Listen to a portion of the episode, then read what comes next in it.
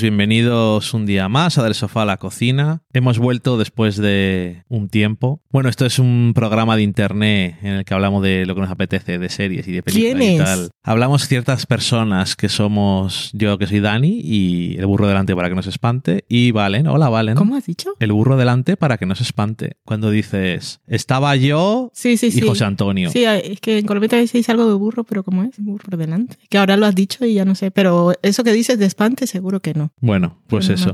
Hola, Valen. No vuelve la burra al trigo. Eso es de cosa diferente. Vale. Tú y los refranes. Y Hola, la Valen. carne de burro no es transparente cuando te También. pone frente a la tele. también lo decimos aquí. Pero no me acuerdo. Hola, ¿qué tal? Hola, ¿qué tal? Que digo que hemos vuelto casi eh, después de 15 días por baja por enfermedad. Así es. Todavía no estoy totalmente recuperada. Eres si muy débil. Valen. Estoy nasal. Pero estabas muy mal. Sí, pero ahora no estoy mal. Solo nasal. no tienes tanto problema. Hoy eh, hemos venido a hablar de una serie que ha terminado su segunda temporada que se llama The Bear, el oso. Oh my.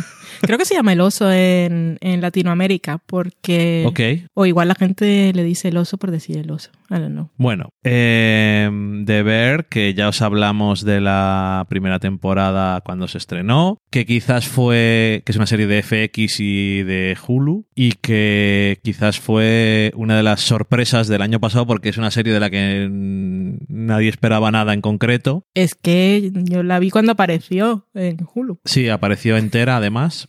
Y tuvo eh, ocho episodios, los pusieron todos juntos y de repente pues te enganchas y dices, ahí va, Hmm. pues está guay esta serie. Yo espero para la tercera temporada, que aún no ha sido anunciada oficialmente, pero obviamente va a llegar, que acaba de recibir la primera temporada 13 nominaciones en los Emmy, y, y que es una serie eso, que llegó de la nada, eh, creada por una persona que no nadie conocía, los protagonistas, el más conocido era Jeremy Allen White, que es de Shameless, pero mm, tampoco era una estrella, No, y sin embargo conquistó a todos, eh, pero inmediatamente. Y la segunda temporada también ha gustado mucho, así que obviamente la van a renovar, pero no lo han dicho. Anyway, que lo que quería decir es que espero que la tercera temporada la estrene en estilo Hulu. Tres episodios si quieren, dos episodios el primer día, pero que después los pongan a la semana. Que aunque sean episodios de media hora, yo creo, o de dos en dos, que se mantiene, porque es que si no, la hemos tenido que racionar. nosotros hemos tenido que racionar, pero aquí, aquí cuando llegue también llega completa y llega tarde además, que llega en agosto, pero en Estados Unidos también la gente, que son de esas que mm, se acaba pronto la conversación. Aunque luego estiras porque es mucho más interesante que series de Netflix, puedes seguir sacando cosas, pero es que da para comentarlo semanal, que aparte esta segunda temporada ha tenido episodios chulísimos. Bueno, pues eso, que la primera temporada llegó un poco así.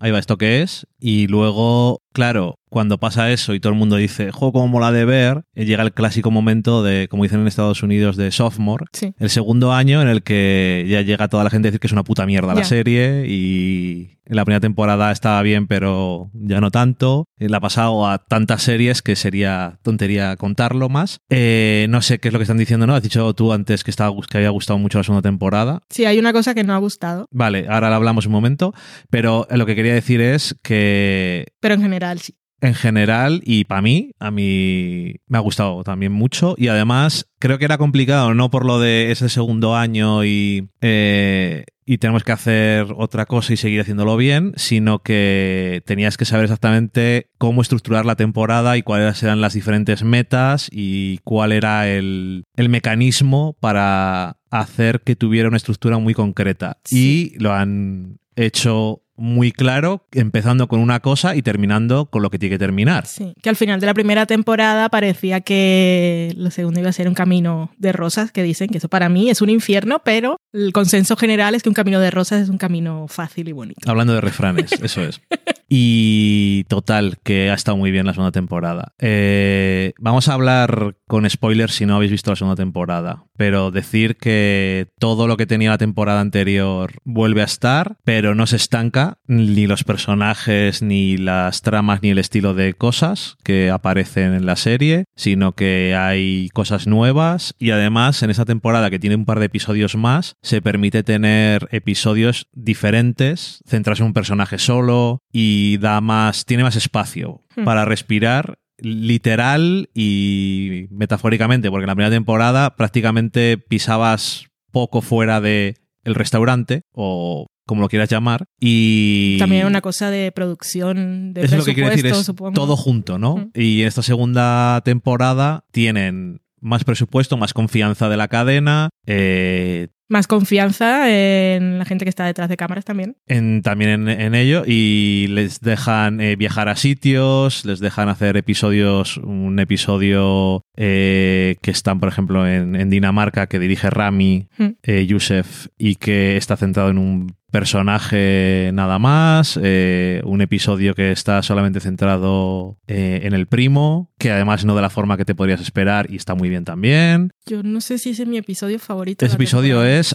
bueno, Estoy entre ese y el de Dinamarca, pero yo creo que es el, el del primo, que viendo la primera temporada nunca lo dirías. no, es un episodio, bueno, si no habéis visto la segunda temporada, Vale. Pero bueno, si queréis esperar a Disney, si a porque Disney estamos Plus en verano España, y la sí. gente tiene cosas que hacer, que no es ver series, eh, llega en agosto, creo que el, el 16 de agosto. Joder, de verdad, pero ¿por qué esperamos tanto para estas cosas ahora que no me lo ya... preguntes. Mira, Poker Face, por cierto, llega en septiembre. Aún no han dicho al día, pero llega en septiembre al o Sky sea, un año después casi. Creo que estaban esperando a ver si podían decir la serie más nominada en No sé, amigo, o algo así, que no les ha salido porque lo han anunciado hoy. Lamentable, lamentable. Bueno, vedla cuando queráis, obviamente, pero os la recomendamos mucho. Hmm. Y para hacer tiempo, pues podéis ver la primera temporada también. Sí. Eh, bueno, eso. El episodio de del casting. eh, a mí, el episodio de Dinamarca es muy bonito. Mm. Es muy. Además, eh, tiene una energía completamente diferente que el resto de la serie. Sí. ¿Fuiste tú quien me dijo algo de cómo se había rodado o lo escuché yo en un podcast? Que no me acuerdo. Nada, era simplemente que eh, a Ramin no le habían dejado ver como ningún episodio de la segunda temporada y sino que le dijeron te vas con todo el no sé qué, con el equipo que sea, y, pero no, no se dejaron ver no por misterio, sino para que no quisiera hacer algo similar. Para que no le Sí, influenciara.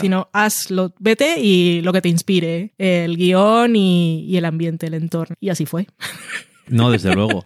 Pero para mí, o sea, a ver, eh, hay, hay muchos episodios que son destacables, ¿vale? Porque eh, Está el de la, El sexto, la que cena es- de Navidad, claro. que es Physis, eh, es el episodio de, que es de una hora y está, es un flashback. Son los tres episodios sí, de la temporada que yo creo que la gente puede decir, este es mi favorito y Mm. que pueden variar el puesto dependiendo gustos o que pase el tiempo, creo. Que el episodio este del flashback es un, casi te hace gracia de la cantidad de actores invitados que Sí. tiene, pero es... Puede distraer un poco. Sí, En po- realidad. Quizás, quizás sí, ¿no? Pero al mismo tiempo también eh, ves lo bien que sabe hacer eh, Christopher Storer lo de la tensión, porque ese, yo estuve a punto de que se me cortara la digestión Sí. eh, al principio. O sea, cuando están en la comida, en la cocina con la madre, y eso era, bueno, horrible. Pero eso que, que- lo que quería decir. Eh, Forks, que es el séptimo episodio, y eh, también está dirigido por el creador. Y tienes a Richie que le manda eh, Carmi a un restaurante, al mejor restaurante Hmm. de Chicago, como a. o del mundo, Sí. mm, según eh, estos. Eh, es el mejor restaurante, pero luego al final nos enteramos que fue el restaurante en el que estaban trabajando Carmi y Lucas, ¿se llama? Sí. El de Will Polter, el de Dinamarca. Que cuando está Marcus con, eh, con Luca en Dinamarca le dice yo quería ser mejor y llegó una persona, llegó otro chef y pensaba que era competencia, pero cuando me di cuenta que nunca iba a ser tan bueno como él, pues simplemente me mantuve a su lado y eso me quitó presión. Y después al final del Forks vemos la foto de los dos. Sí. El restaurante de Olivia Colman. Que también ahí no distrae tanto porque además es al final y es como que, hace falta alguien tan con el carisma Sí. y la presencia que tiene Olivia Colman para darle a ese chef Sí. tan importante, ¿no? Pero que quería decir por qué ese episodio es mi, mi preferido, que es muy raro que lo sea, ¿no? Pero me han gustado todos. Hmm. Lo voy a, voy a empezar ahí. Pero ese episodio me parece que explica perfectamente cómo es posible una transformación de la forma de ver que tiene Richie el negocio de la comida Hmm. sin ser forzado. Y realmente enseñándote cosas muy concretas que él puede agarrarse a ellas como cosas que entiende que son importantes. Y de ahí la transformación que tiene en cómo ve todo lo que están haciendo y cómo actúa a partir de ese momento, ¿no? En lo que se refiere al negocio, sin dejar de ser él Sí. en ningún momento. Porque en el último episodio, cuando está funcionando, Hmm. lo ves que eh, ha sabido ser el, el que hace el expediting y Sí. ha sabido ser el, el jefe de los camareros, vamos, pero sin dejar de ser Hmm. como es él, ¿no? Y ni, ni hablar de cómo habla él, ¿no? Pero de los detalles esos de... o sea, se llama tenedores y te lo dice todo, ¿no? Solamente con cómo les ordena cuando les está limpiando y cómo no y todo eso. A mí me pareció, pero no solamente para Richie, sino para en general. Sí. Para cómo la gente en general puede entender por qué existe el, un nivel de hospitalidad de ese tipo. ¿Cuál es la diferencia con un restaurante que vale 10 veces menos?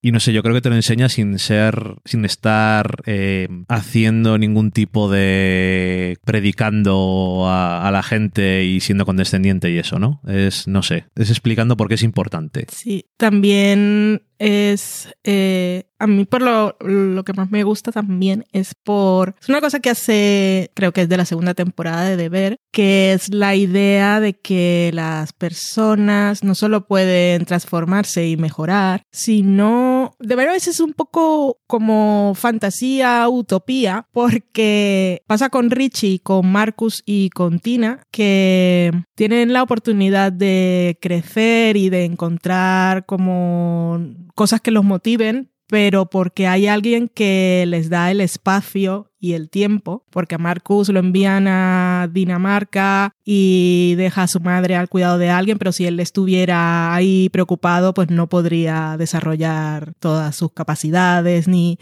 encontrar ese momento de chispa creativa, porque está en un entorno que está creado eh, para ello y está a su disposición. Entonces, em, en, en Deber le permiten a todos estos personajes que se encuentren a sí mismos y hagan un viaje y puedan crecer y tal, porque hay alguien que les está pagando y le está dando espacio. O sea, que para que, que eso hace falta. Ahora que estamos en huelgas de guionistas y todo eso, que para crear, como decía Virginia Woolf, necesitas una habitación propia y dinero para mantenerte, ¿no? Y es un poco esa idea. Pero lo de Richie además es que es en el primer episodio que él le dice a, a Carmi que se encuentra perdido, que no tiene ningún propósito en la vida, que no sabe qué hacer, que en el momento Carmi dice, ahora no tengo tiempo para eso y lo ve tan mal que dice, ok, cuéntame. Y entonces luego él encuentra su propósito. Pero también creo que es una cosa de viendo lo caótica que es esa familia, que si él es primo o no, pero bueno, que toda esa gente así, como que el, el, entorno en el que estás, la gente con la que estás, ya como cuando lo que dice en profecía autocumplida, que si eres de una manera y siempre eres un desastre, eh,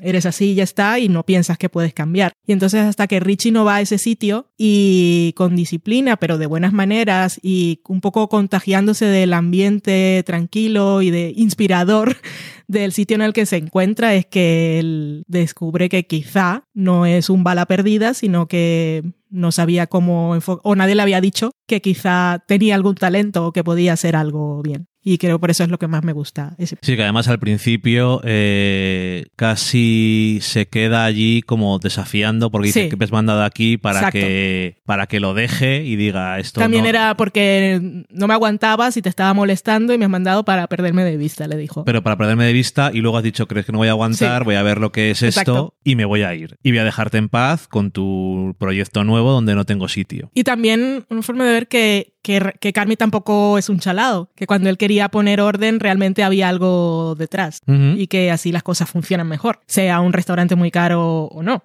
y, y luego al final cuando le dice eh, la, la chef del restaurante que no que era un favor, Sí. o sea que esto Sí, no, sí.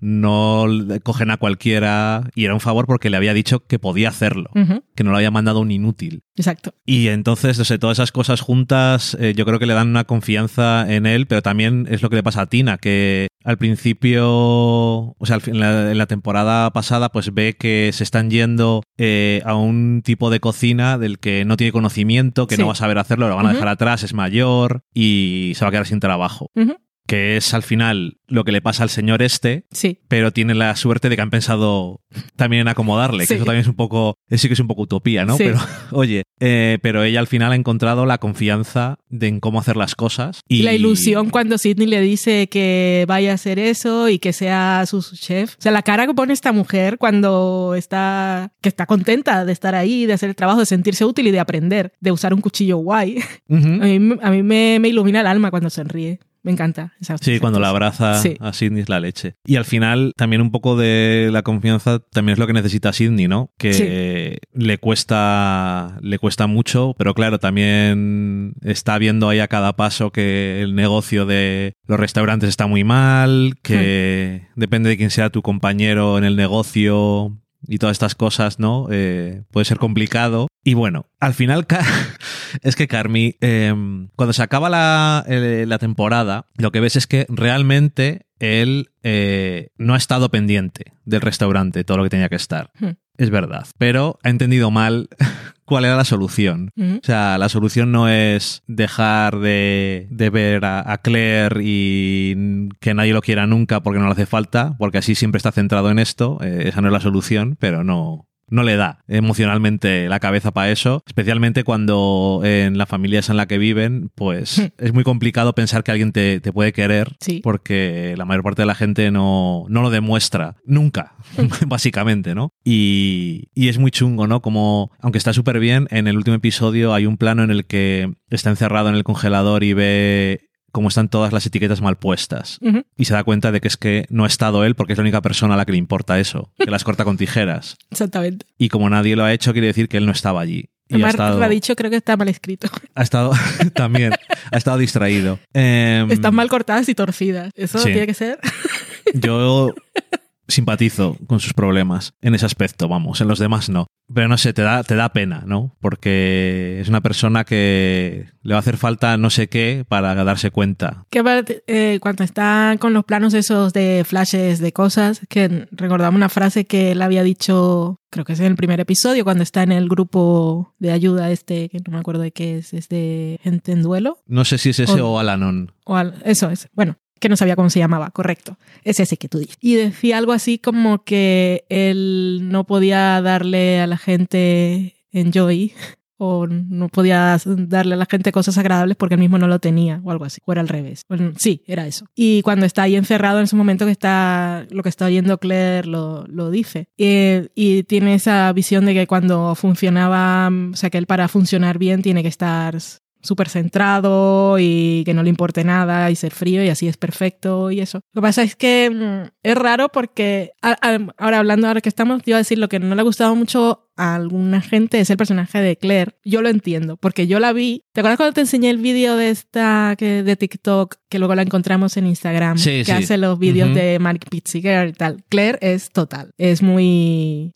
podría hay conversaciones que podría, pero yo también lo veo, a ella solo cuando habla más y esas cosas está desde el punto de vista de Carmi. Entonces, ella vida, vida sola tiene, estaba con la amiga en el restaurante Es médico. y este médico. Por lo tanto, lo de que, o sea, Carmi es que en realidad no, no tiene ningún tipo de educación emocional, que tenemos muchas esas cosas con nuestros personajes masculinos que molan, son analfabetos, eh, no ha tenido ninguna relación en la vida estable seguramente, y porque si él le dice a Claire que no puede hacer X o tal porque es, tiene que hacer cosas, ella es médico. O sea, no hay nadie que vaya a entender mejor No tengo nada los que hacer, horarios ¿no? y la responsabilidad con tu trabajo, ¿sabes? Entonces ella estaba ahí con él para él y él, como no sabía cómo hacer las cosas, también estaba como dedicándole mucho tiempo o, o en realidad no sabe cómo, cómo distribuirse. Ujú. Y no, no porque no sabe. sabe, no, no, no ha tenido nunca una relación y no sabe cómo hacer, pues eh,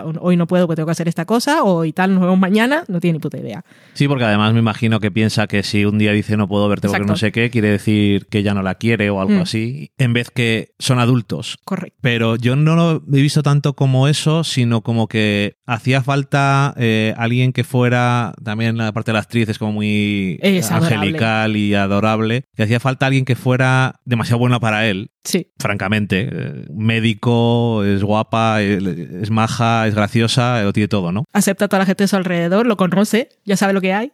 Sí, porque es familia, entre comillas, Exacto. ¿no? Pero le hacía falta eso para que en el momento en el que no puede con eso, eh, es como si no puedes ni siquiera con una mujer que es tan buena, pues está- si fuera alguien que tuviera más problemas o alguna excusa sí. eh, a la que agarrarse de no tengo que dejarla porque hace X, Hmm. pero no tiene nada de qué quejarse.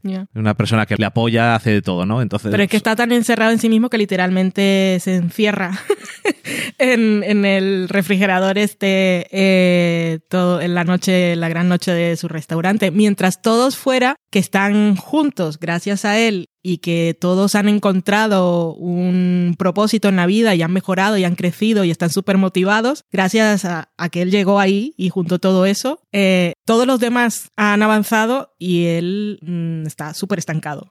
Totalmente, pero además está ahí la clave, lo que dice, no necesito eh, dar eh, placer y servicio y todo eso, ni recibirlo.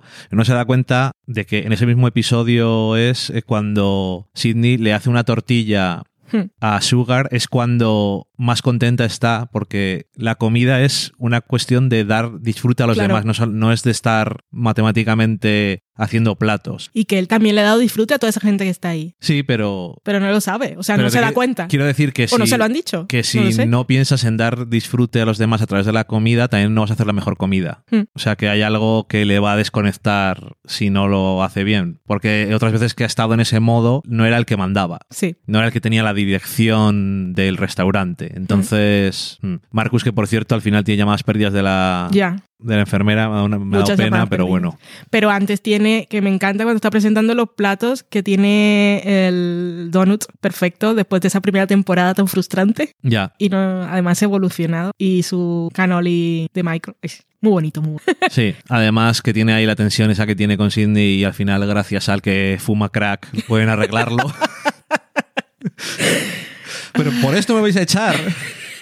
Después está ahí de en fin. No sé, no, no sé si tengo. Probablemente Ay, tengo lo, muchas más. perdón, y lo de Sidney y Richie también, pero después de la primera temporada Sí. que tuvieron y que en, en este episodio entre los dos hayan conseguido hacerlo por confianza mutua y, y cuando está Richie con el padre de Sidney le dice que significa mucho para ellos y esas cosas y está atento a los detalles con el carrito de sodas y la banana con chocolate de Cicerone, es que de verdad. Bueno, pero es que eh, eh, Richie dice, lo hago yo. Mm. Y Sidney en otro momento jamás lo habría, Claro. le habría dicho que, es- por supuesto, porque eso es una cosa que es obviamente muy difícil de hacer. Hmm.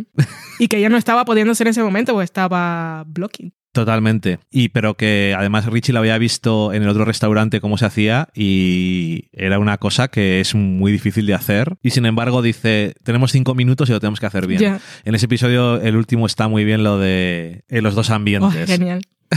la música. Está, La música, la bien. luz. Todo. Son dos mundos totalmente distintos. Sí, que hay un montón de cosas que decir de esa temporada, pero tampoco nos me quiero liar, pero a mí, a mí me ha gustado. Entiendo, si lo único que no le ha gustado a la gente es Claire, pues mira. Básicamente porque la veían, creo que porque ves a la actriz y te mola y se ve claramente que está ahí puesta para cumplir un objetivo. Y entonces la cosa de que es del pasado y no sé qué, y el primer encuentro que tienen, que es todo... Yo lo vi y es todo muy... Pero a, a mí me hace efecto porque la serie en realidad tiene muchos momentos así, que en la vida real pues no pasa. Mm, ok. Y por eso me gusta. Y luego tiene sus dramas y sus cosas también, por supuesto. Porque lo de eh, Sidney, que la vez que cuando su padre le dice eso de esta, esta es tu cosa y está muy bien y todo me ha gustado, y ella dice, ok. Pero tenía tanto miedo a fracasar en realmente quería, no sé si esperaba que la cosa saliera mal y ahora darse cuenta de que no, que es ahí, es como, y si cada vez me voy a poner tan nerviosa, si en realidad no soy capaz. Voy a tener que vomitar en el callejón todos los días. Ya, no lo sé. Eh, no sé qué te pareció a ti, que esto es lo que no me parece mal, pero no, no lo terminó de convencerme. eh, la aparición de la madre en el último episodio. A mí me gustó por Pete, Es porque. Pete era un poco. caía mal, o era ahí una cosa de bromas, o era un piltrafilla, y lo quiero mucho. Y Sí, entonces sí. entiendes que esté con Sugar, y, y me encanta, porque ella es pues el alma más pura de esos tres hermanos, la que siempre quería arreglar las cosas y lo tenía difícil. Entre el hermano mayor, que pues era el que lo solucionaba todo, eh, pues reaccionando, el otro que era todo lo contrario, y ella era la que quería como intentar ahí preocuparse por todos y poner la paz, y en esa familia era difícil. Y entonces, pues me gusta. Que Es que el Es que episodio... está muy bien. Es, es como. Parece un niño cuando está hablando con ella. Dice, por Mm. favor, ayúdame. Y además, respeta. O sea, eh, sabe que para Sugar es muy importante que su madre vaya ese día, pero cuando. Pero también que no fracase Sí. la noche. Y cuando. No, pero cuando Donna le dice, necesito que me digas que está bien que me vaya, él también como que reconoce que es una persona la que está hablando y entonces pues la deja ir y no, no dice nada en ese momento, ya eso después ya veremos. Pero que claro, Donna va y dice, mm, es que esto le está saliendo bien, mejor que, no- que es normal, pero que también fue, te dice mucho porque Carmen no la había invitado, porque igual no habla con ella desde aquella cena de Navidad. Sí, pero Sugar no le ha dicho cuando, que iba a tener y un Sugar hijo. no le ha dicho que ha tenido. Entonces, en realidad dices, ok, es como que Pete ve, ok. Ya, es que, hombre, es que claro, es complicado tener a una persona así en tu vida, Sí, sobre todo cuando eres joven, sí. porque te absorbe la vida. Mm. Y es que el episodio de Navidad es, es muy de esos que terminan y dices, uff, menos mal que mi familia no es así, ¿sabes? Porque te, te pones, o sea, cuando piensas que va el, el hermano a, a matar al tío o lo que Mm. sea, Bob, Bob Odenkirk, eh, Que y ahí la otra- lo, lo tíos y primos, pues es algo relativo. ya, entre comillas, ¿no? Pero. Y luego estrella el coche la otra Ya. en el momento álgido Caos, y es caos. como, ¿what the fuck? Eh, o sea, están completamente enloquecidos todos. Y es una noche de Navidad cualquiera. O sea, tampoco Sí, o es, sea, es Hoy una- estamos muy estresados, no, es lo que hay. Una más. en fin. eh, de ver, nos ha gustado mucho. Sí. Eh, yo no sé si. Yo me imagino que la gente que nos escucha le gusta porque es una serie muy de nuestro tipo, ¿no? Hmm. Y seguro que a la gente le gusta. Decidnos lo que os ha parecido a vosotros de todas formas. Eh, y nada, que nos contáis que, cuál es vuestro episodio preferido. Porque yo cuando terminó la serie, digo, eh, la temporada, digo, a ver si el que más me ha gustado es el de los tenedores. Es que es el mejor. Y aparte, Richie es un héroe internacional que ha conseguido entradas para Taylor Swift. ya te digo, una cosa que no ha conseguido nadie. Aunque eh, yo creo que les ha conseguido por métodos Las ha conseguido. extraños. Pero bueno, Y tres. ¿importa acaso? No. Que bueno, eh, que, Y no, cuando canta la canción, que la canta él solo, que no está con la hija. ¡Ay, qué bueno! que no lo hemos dicho, pero que en el- ese episodio tiene un montón además de su, de su vida con su hija y su mujer y todo, y su exmujer. Y, Su apartamento, y cuando llega después de esos días en que ve cómo son las cosas y lo limpia todo. Sí, no sé. Eh, ahora voy con traje. Sí, Me parece estupendo. es un traje de Eh, superhéroe. Pues eso, de ver que, que nos ha gustado mucho la segunda temporada y que esperamos que sea renovada y que haya una tercera. Eh, me sigue pareciendo una serie que no parece muy cara. Hmm. Y, Aunque se vayan de viaje. Y Landgraf yo creo que suele tener buen ojo para estas cosas. Mis velas a Landgraf siempre. Y que no me salga roto, es que de verdad. Son muchos años, Valen, Ay, ¿eh? sí. Y estamos en los peores años Sí, que para sí. eso. Si es lo que he pensado siempre, ya habría pasado algo. Yo creo que sí. De todas formas, seguimos cruzando los dedos. Sí, siempre, porque yo qué sé. Te quedan pocos Que altares. igual un día dice algo y no sé qué y se crea y que... Te quedan pocos altares, Valen. Muy poco. Así que, y vamos, en el mundo de el ejecutivo de televisión no hay ninguno. No. O sea, tienes una vela palangraf y poco más. no tengo más. Así que, en fin, em, nada más eso, que, que muchas gracias por escucharnos, como siempre, y seguiremos teniendo por ahora algunos programillas en verano, y luego cuando nos toque tener vacaciones ya os avisaremos en el último programa que vayamos a, a poner. Y nada más, adiós. Déjalo madurar. Let it rip. ¿Déjalo madurar? Sí, No es eso. sí.